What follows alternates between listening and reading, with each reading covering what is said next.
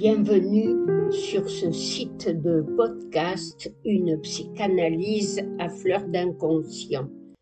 Aujourd'hui, je souhaite introduire cette question des séances dites courtes de Lacan en portant témoignage d'une séance ultra courte telle que je l'ai vécue au cours de mon analyse avec lui. Au moins en raison de sa brièveté, je peux la rapporter fidèlement mot pour mot sans risque de déformation. Ce jour-là, à peine allongé sur le divan, comme si les mots me manquaient, je répétais trois fois C'est que, c'est que, c'est que. Je n'ai jamais su ce que j'aurais bien pu dire à la suite de ces points de suspension.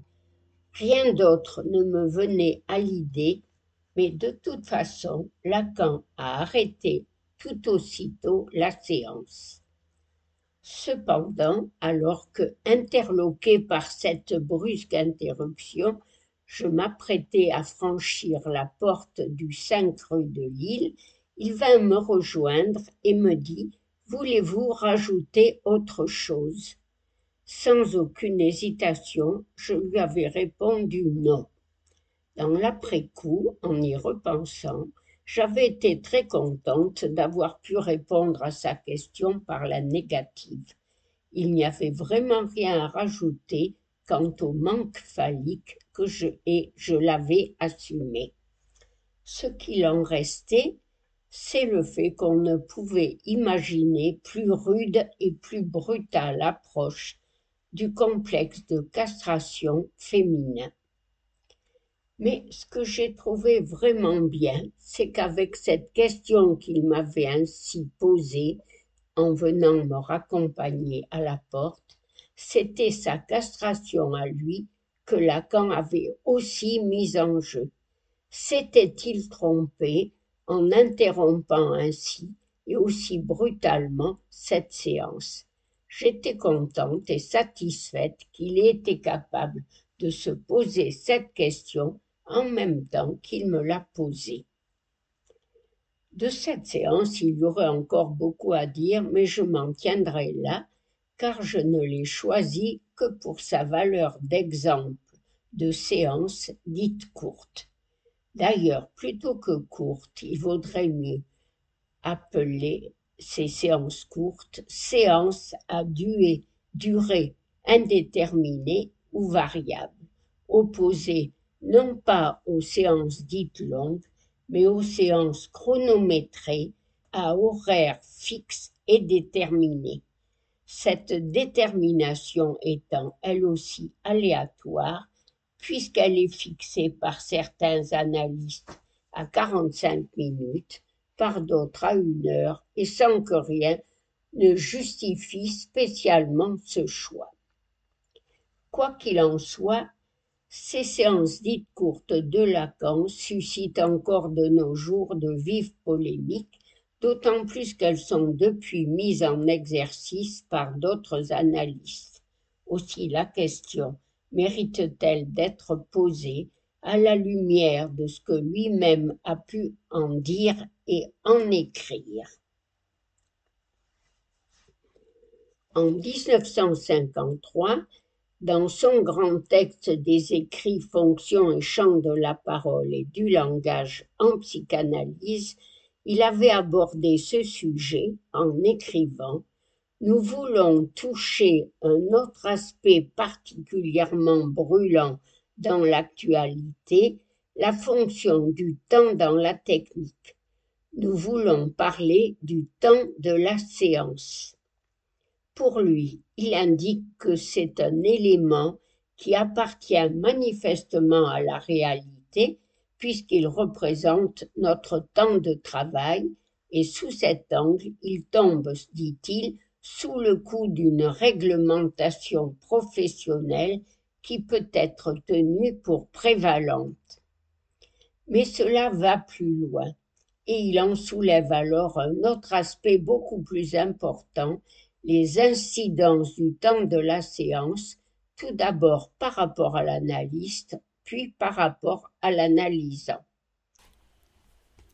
Concernant le temps de la séance par rapport à l'analyste et par rapport au groupe analytique, Lacan évoque le caractère scrupuleux, pour ne pas dire obsessionnel, que prend pour certains, sinon pour la plupart, l'observation d'un standard dont les variations historiques et géographiques ne semblent au reste inquiéter personne est bien le signe de l'existence d'un problème qu'on est d'autant moins disposé à aborder qu'il entraînerait fort loin dans la mise en question de l'analyste. Donc, bien au-delà de ces questions institutionnelles, cette question du temps des séances est liée à la question de ce qu'est la part de l'analyste dans le travail de l'analyse, ce en quoi il va pouvoir favoriser, provoquer l'émergence, le surgissement de la vérité du sujet. Il parle donc du temps de la séance, cette fois-ci par rapport à ce que raconte l'analysant. Il écrit Pour le sujet en analyse, on en saurait méconnaître l'importance L'inconscient profère-t-on sur un ton d'autant plus entendu qu'on est moins capable justifier ce qu'on veut dire, l'inconscient, dit-on, demande du temps pour se révéler. Mais nous demandons quelle est sa mesure. Est-ce celle de l'univers de la précision? Peut-être en prendrons-nous quelque meilleure idée en comparant le temps de la création d'un objet symbolique et le moment d'inattention où nous le laissons tomber.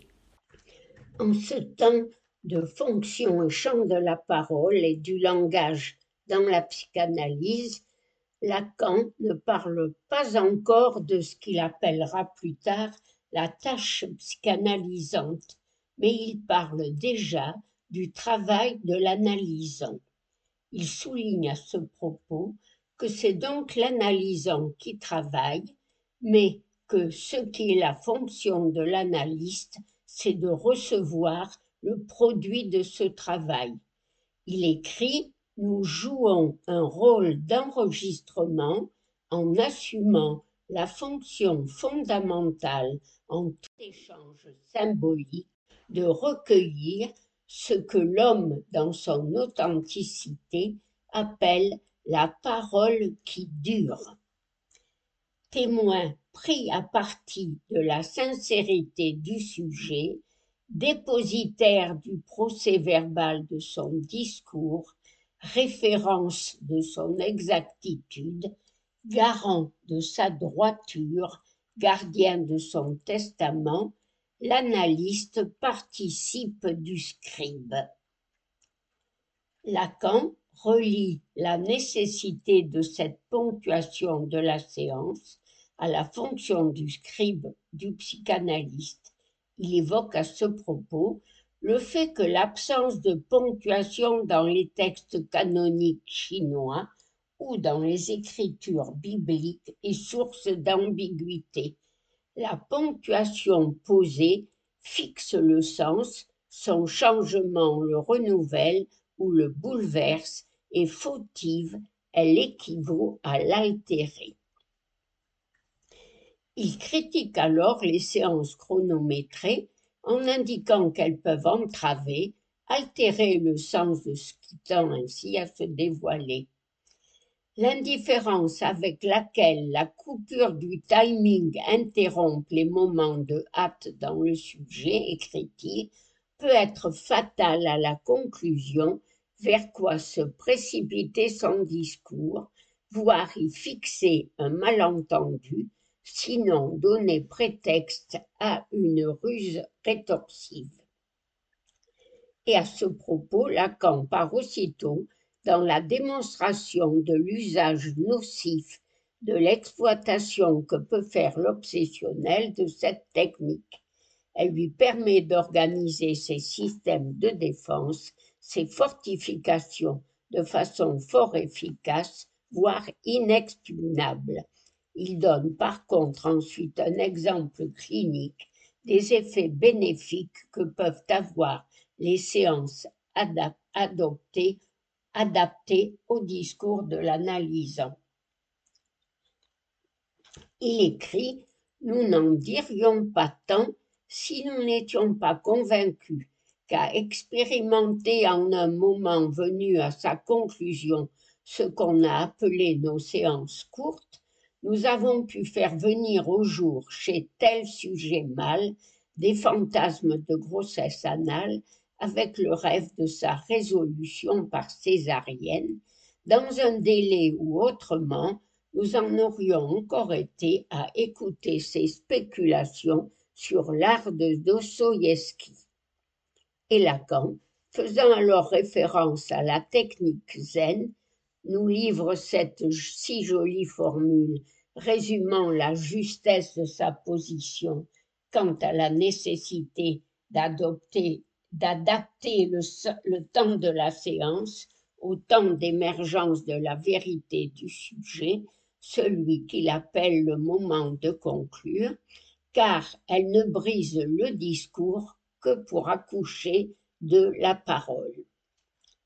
Je me pose quand même cette question. Est-il donné à tout analyste de pratiquer ces séances courtes et en tout cas de les pratiquer de façon systématique? Il faut quelquefois un peu de temps à l'analyste pour pouvoir briser ce discours de l'analysant et lui permettre d'accoucher de cette parole.